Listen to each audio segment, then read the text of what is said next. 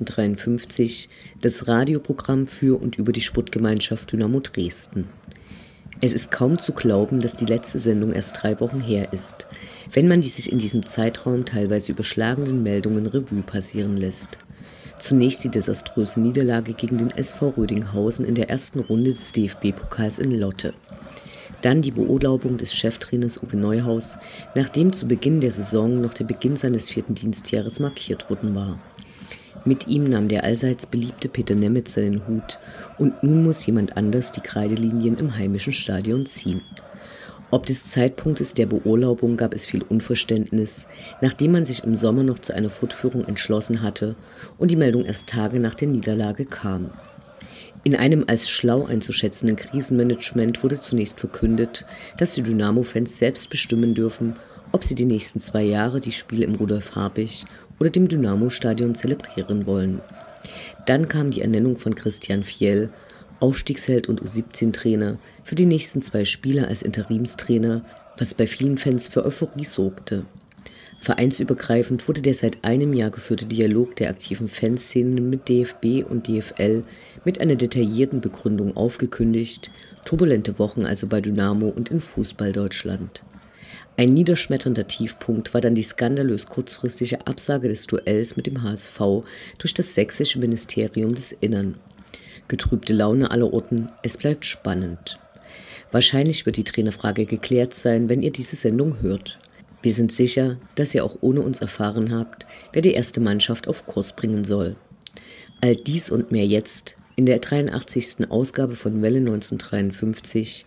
Mein Name ist Anne Vidal, sportfrei.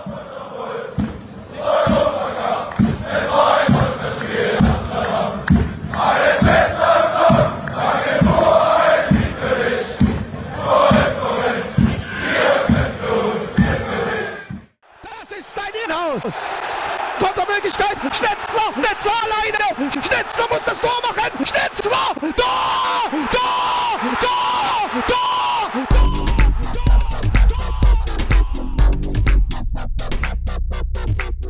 Der Blick zurück. Was ist passiert? Was war großartig? Was hätte nicht geschehen dürfen? Infos zu den absolvierten Liga- und Pokalspielen.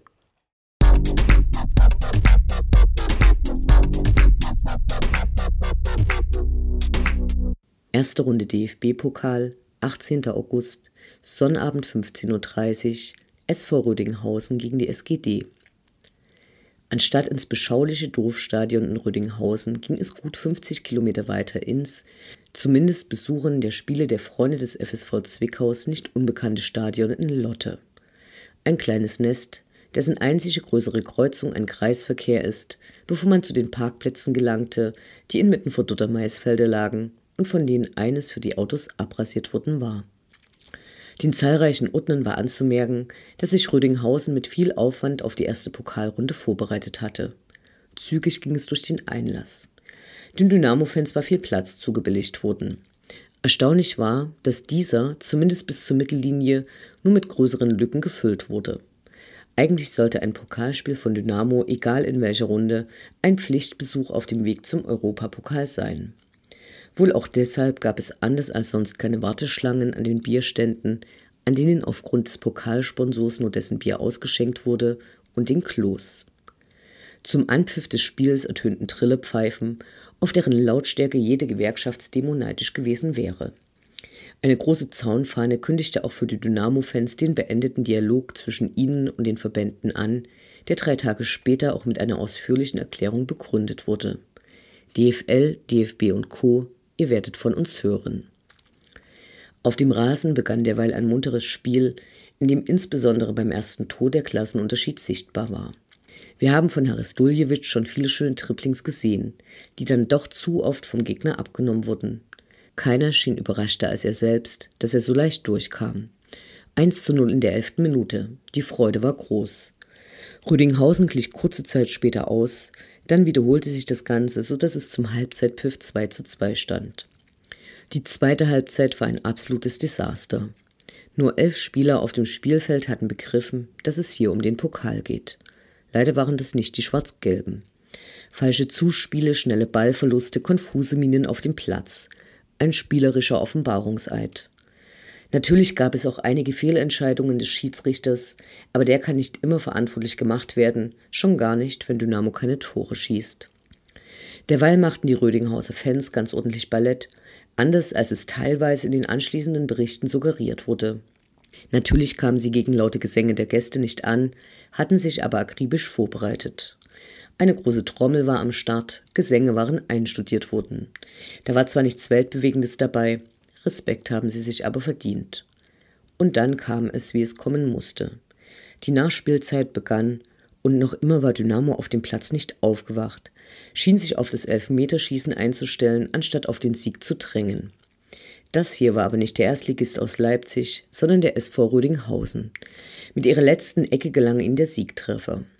Was danach geschah, muss genauer beschrieben werden, weil erwartbar wie das Amen in der Kirche einige Zeitungen von einem versuchten Platzsturm und Eisenstangen fantasierten und in einem Fall gleich Parallelen zu anderen Pokalspielen ziehen mussten.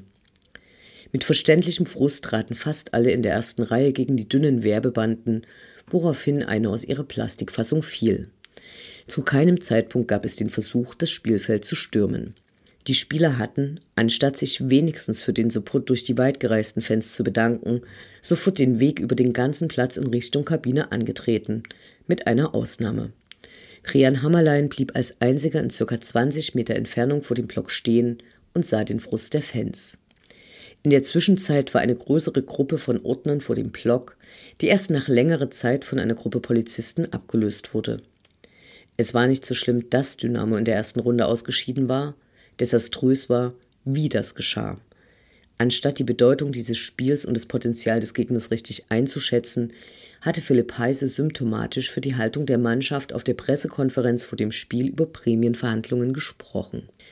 Nach dem Spiel tröstete kurzzeitig die Spezialität des Stadions, eine Manta-Platte aus Currywurst mit roter Soße und Pommes mit Mayo. Natürlich hielt diese Trost nicht lange vor, Absolut bedient ging es auf die lange Heimreise. Während dieser konnten einige Fans auf einer Raststätte noch ihren Frust den teilweise überraschend überraschten Spielern mitteilen. Cheftrainer Uwe Neuhaus setzte gleich ein Straftraining für den nächsten Tag an, bevor er zum ungewöhnlichen Zeitpunkt vier Tage später beurlaubt wurde. Neben der Niedergeschlagenheit bleibt eine Gewissheit. Auch 2019-20 wird Dynamo nicht international spielen, zumindest nicht in den bisher bekannten Wettbewerben.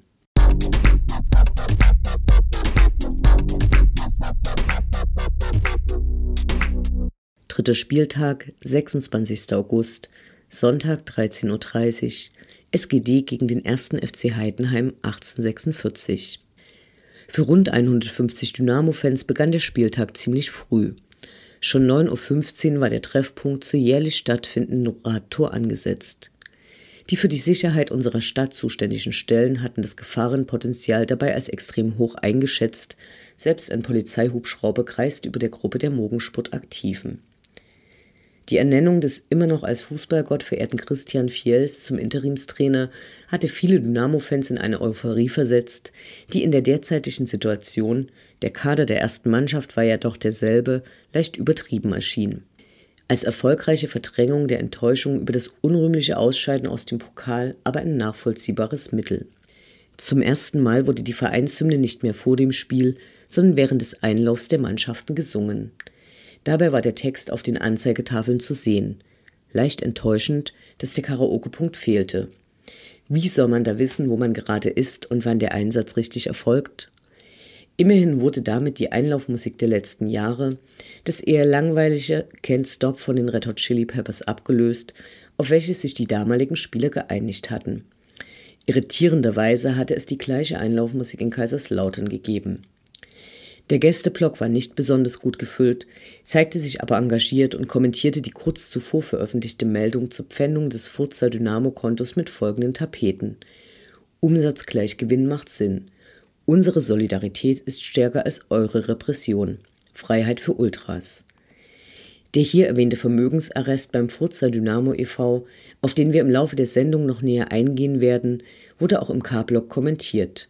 Münzen, Scheine, Karlsruhe Schweine und Siamo tutti Furza Dynamo.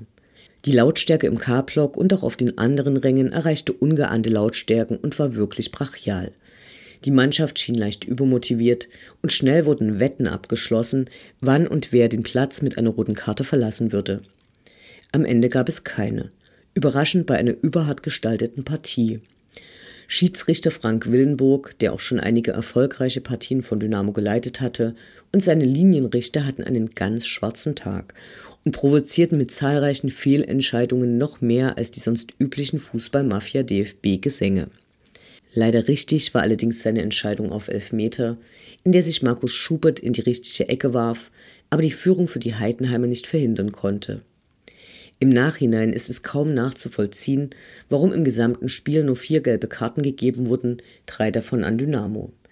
Die Heidenheimer Mannschaft machte sich die aufgeheizte Stimmung zunutze.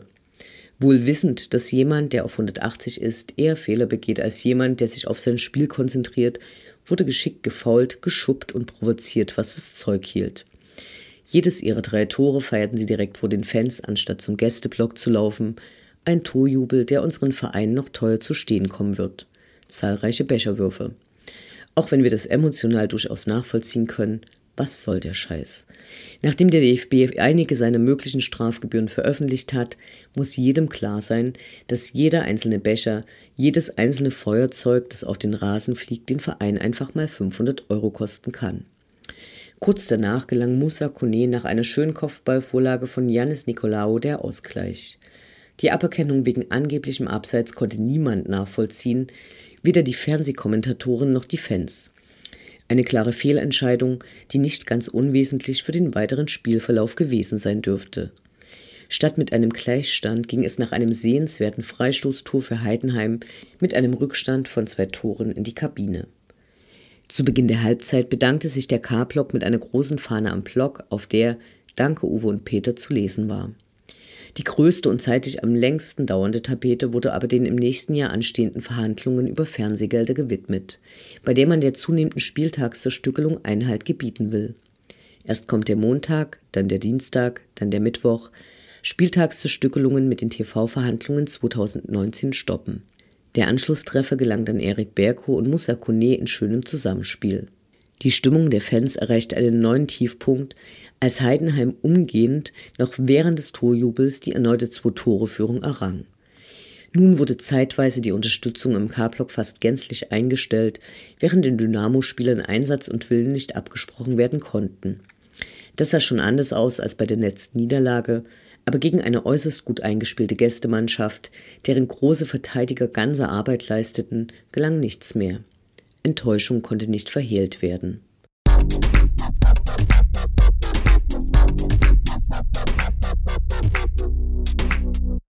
Vierter Spieltag, 1. September, Sonnabend 13 Uhr, SG Dynamo Dresden gegen den Hamburger SV.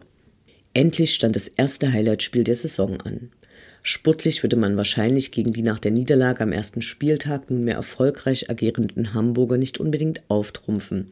Trotzdem war die Vorfreude riesig.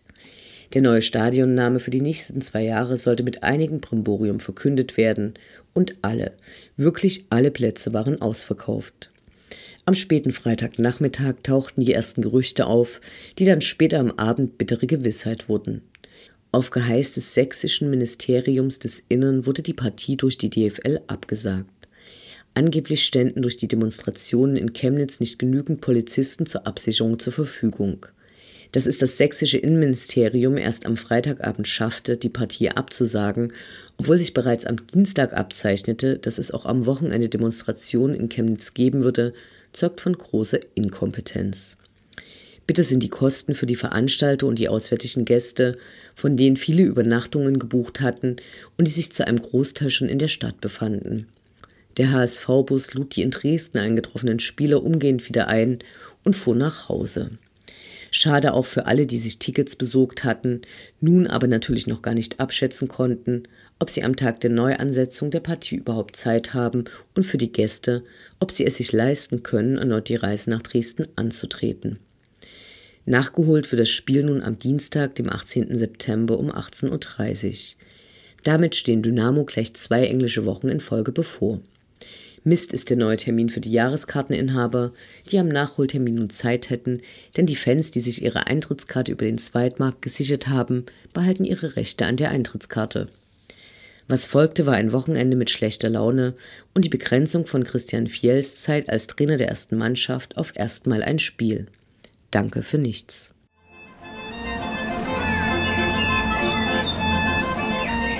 Wir Fans bleiben Dynamo treu. Doch die im Trikot kommen und gehen und die in den Anzügen sowieso. Wir schauen zu, wie sich das Personalkarussell bei der SGD munter dreht.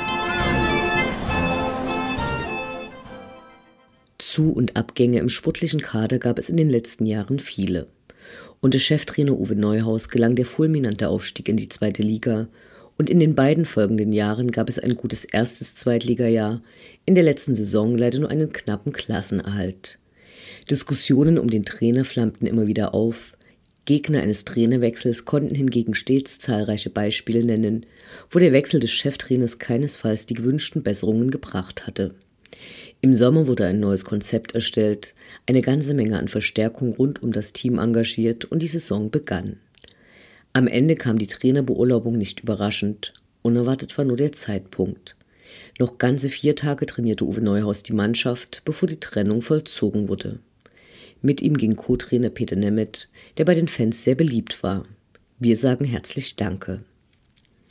Am nächsten Mittag wurde dann Christian Fiel als Interimstrainer vorgestellt.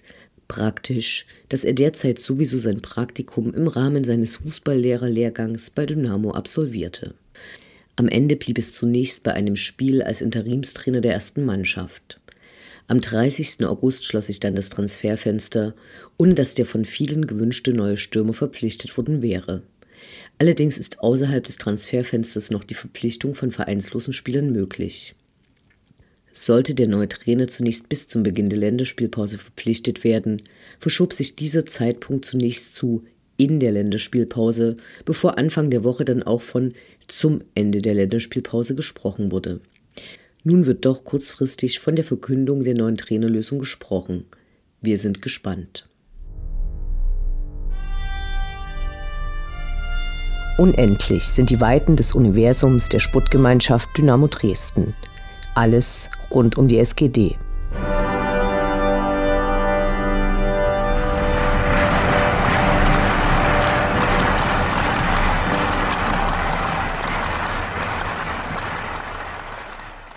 Kurz nach der Trainerabsetzung veröffentlichte Dynamo Dresden ein launiges Video, in dem Ralf Minge zeigte, was er sich von Francis Ford Coppolas Pateninszenierung an Gesten abgeschaut hatte, um seinem Spitznamen alle Ehre zu machen.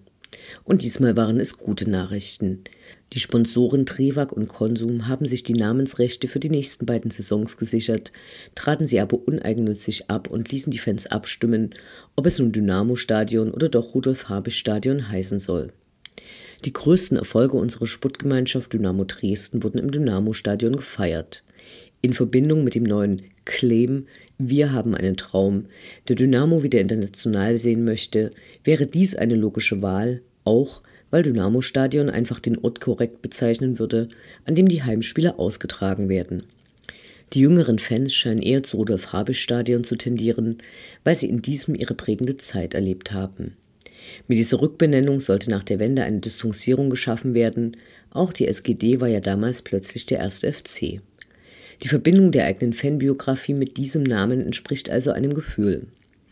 Allerdings würde mit diesem Namen anders als in anderen Stadien kein verdienstvoller Spieler des eigenen Vereins geehrt, sondern ein Leichtathlet, dessen größte Erfolge einer Zusammenarbeit mit einem Mediziner folgten und der ausgerechnet zum DSC gehörte. Als die Sputtgemeinschaft Dynamo gegründet wurde, lebte er schon lange nicht mehr, auch gibt es keine Laufbahn mehr um den grünen Rasen.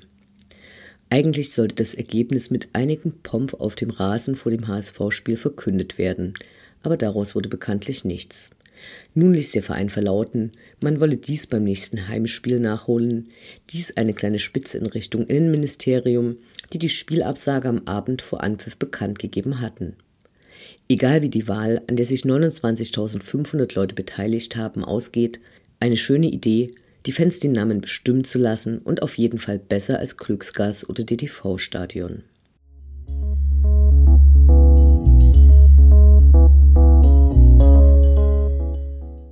Am Freitag, dem 24. August, veranstaltete die Fangemeinschaft einen Legendenstammtisch, der Brisanz und Diskussionen versprach.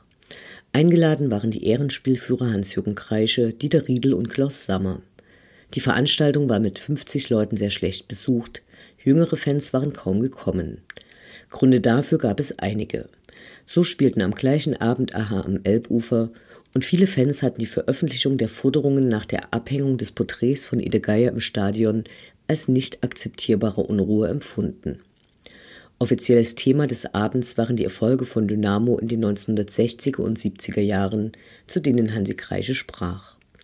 Relativ schnell ging es dann aber um den Konflikt der drei mit dem Präsidium, das sehr ungeschickt und hinhaltend agiert hatte und deren Pressemitteilung ein Hohn gegenüber den von ihm ernannten Ehrenspielführern und allen Vereinsmitgliedern war, die zu DDR-Zeiten Probleme mit der Stasi hatten. Erst der Ehrenrat hatte es geschafft, die Situation etwas zu bereinigen und eine Aufarbeitung vorzuschlagen.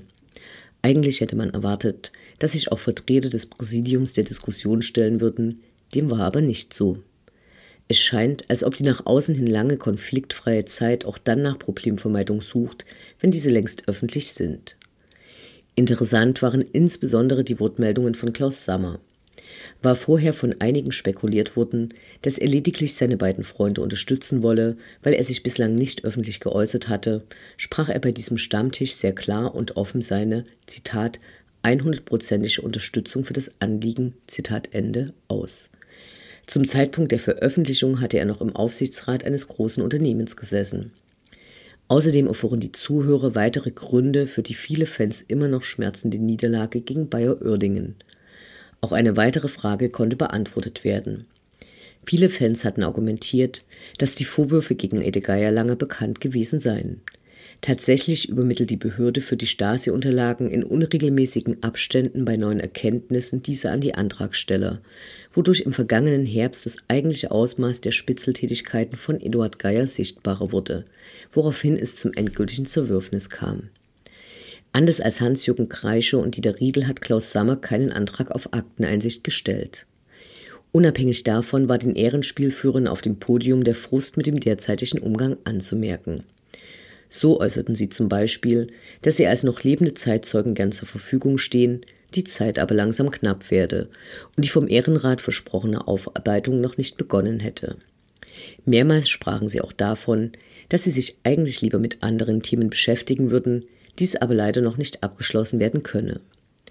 Die Mitgliederversammlung im November wird sich mit der Frage auseinandersetzen müssen, welche Kriterien für neue Ehrenspielführer angesetzt werden.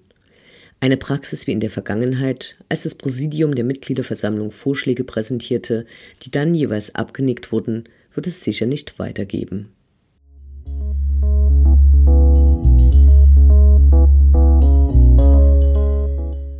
Wie auch in den vergangenen Jahren werden die Neuzugänge des Kaders im Rahmen eines Mitgliederstammtisches im Stadion vorgestellt.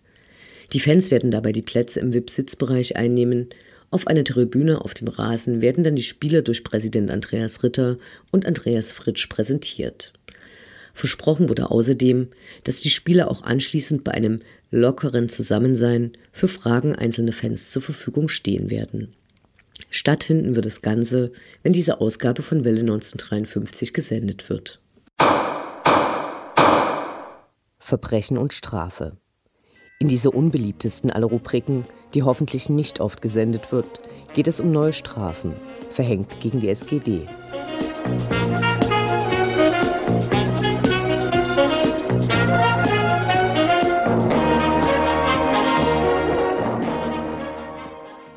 Anfang August veröffentlichte der DFB einen Strafenkatalog, der die Summe der Strafen transparenter machen soll. So wurde bekannt, dass das Abbrennen von pyrotechnischen Gegenständen pro Gegenstand 600 Euro in der zweiten Liga kosten soll, das Werfen von Gegenständen mit 500 Euro bestraft wird und dass für das Eindringen von Personen auf dem Spielfeld pro Person 2000 Euro gefordert werden. Eine der meist kritisierten Gegebenheiten der DFB-Sputtgerichtsbarkeit, nämlich die Verlagerung von Ermittlungsprozessen auf die Vereine anstatt auf die Ermittlungsorgane, wurde beibehalten und sogar noch gestärkt. So erklärte DFB-Vize Rainer Koch stolz. Zitat durch einen öffentlichen Leitfaden soll insbesondere den Anhängern die Konsequenz ihres Handelns noch stärker als bisher vor Augen geführt werden. Das Prinzip der täterorientierten Sanktionierung bedeutet, dass die Ermittlung der verantwortlichen Täter durch den Heim- und den Gastverein und deren Sanktionierung bzw. in Regressnahme durch die Vereine und dadurch die Verhinderung zukünftiger Ordnungsverstöße das primäre Ziel des sportstrafrechtlichen Handelns der DFB-Rechtsorgane ist. Tataufklärung und Täterermittlung wirken daher strafmildernd. Zitat Ende. Gleichzeitig rückte der DFB auch von seiner Aussetzung der Kollektivstrafen ab und bestrafte Waldhof Mannheim nicht nur mit einem Punkteabzug für die jetzige Saison, sondern auch mit der Aufgabe aller Fanerrungenschaften. Auch die vom DFB großspurig angekündigten Pläne für eine Pilotphase für die Vereinheitlichung der Fanutensilien die dabei doch nur in die Verantwortung des jeweiligen gastgebenden Vereines zurückverwiesen wurde, muss als derzeit nicht existent angesehen werden. So wurden zum Beispiel dem FC Union bei ihrem letzten Auswärtsspiel kurzerhand Choreos verboten, das war aber auch beim Pokalspiel von Dynamo in Lotte der Fall. Folgerichtig kündigten die aktiven Fanszenen den vor circa einem Jahr begonnenen Dialog mit DFB und DFL auf. Diese reagierten, Zitat, mit Bedauern, Zitat Ende, verlangten aber mal wieder den, Zitat, Verzicht auf Pyrotechnik. Ziemlich scheinheilig, wenn die Verbände genau wissen, dass es diesen nicht geben wird, sonst hätten sie dafür auch keine Strafen im Strafenkatalog vorgesehen.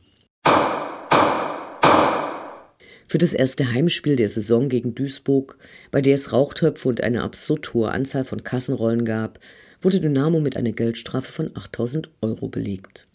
Wir sehen deshalb den Trend in dieser Saison zu Kassenrollen, weil diese nicht als einzelne Gegenstände gewertet, sondern zusammengefasst werden.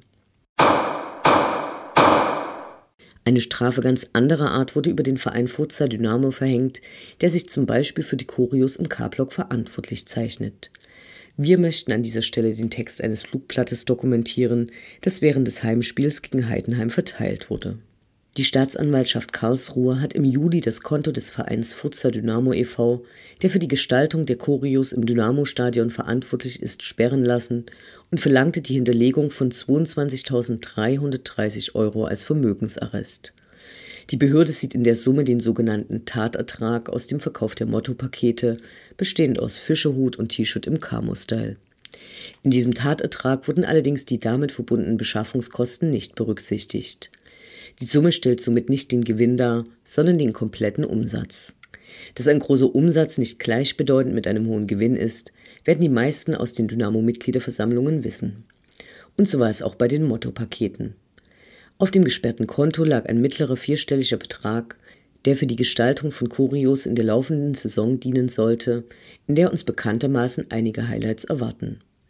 Die Sperrung des Kontos führte nun dazu, dass die Durchführung von Choreos und Fanaktionen nahezu unmöglich wird.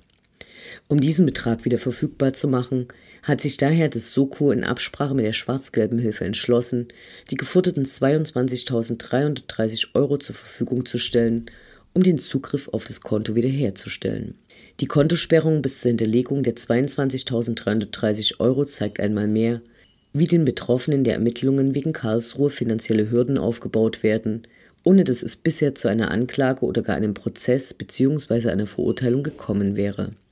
Skandalöse Vorgänge, die auf der Website vom Solidaritätskomitee Dynamo detailliert dargestellt werden.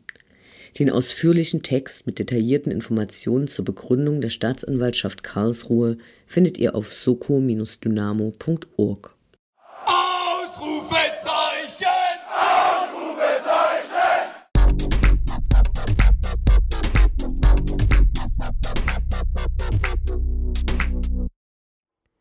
Der Blick nach vorn. Die nächsten Spiele, die nächsten Termine. Hoffnung und Zuversicht. Niederlage oder Ufta.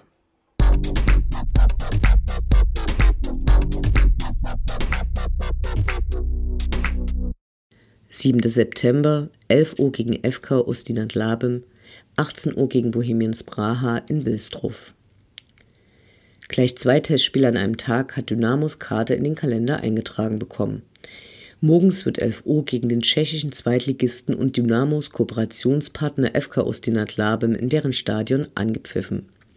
Diese recht kurze Auswärtsfahrt können wir allen, die an diesem Tag nicht arbeiten müssen, nur empfehlen. Leider wurde diese Empfehlung nach einer Mitteilung des Vereins am Dienstag schon wieder hinfällig, denn diese Partie wurde wieder abgesagt. Spielerisch wahrscheinlich interessanter und hochkarätiger dürfte dann das 18 Uhr beginnende Spiel gegen den tschechischen Erstligisten Bohemian Praha werden, das in Wilsdruff ausgetragen wird.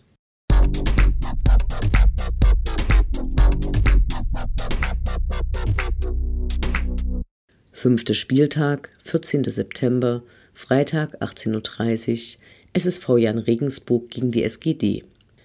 Wie Dynamo hat sich Regensburg in der ersten Runde des DFB-Pokals blamiert und ist gegen Chemie Leipzig ausgeschieden.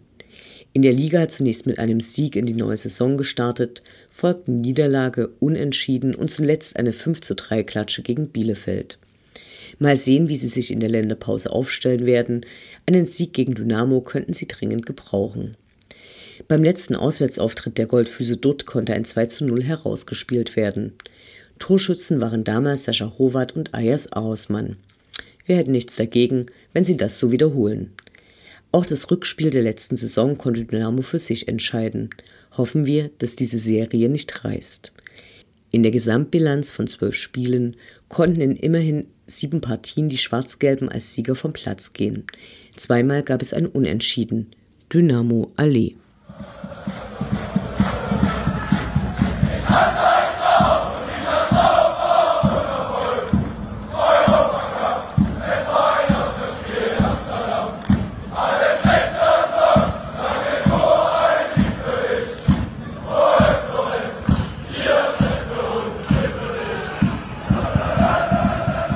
Das war Welle 1953, das Programm für und über die Sportgemeinschaft Dynamo Dresden. Eine neue Sendung über die SGD, uns, die Fans und alle Neuch- und Widrigkeiten auf dem Weg zum Europapokal gibt es in zwei Wochen bei Coloradio und zum Nachhören im Internet auf welle1953.net als Podcast, den ihr selbstverständlich abonnieren könnt, um keine Sendung zu verpassen. Mein Name ist Anne Vidal. Auf Wiederhören. Bis zum nächsten Mal.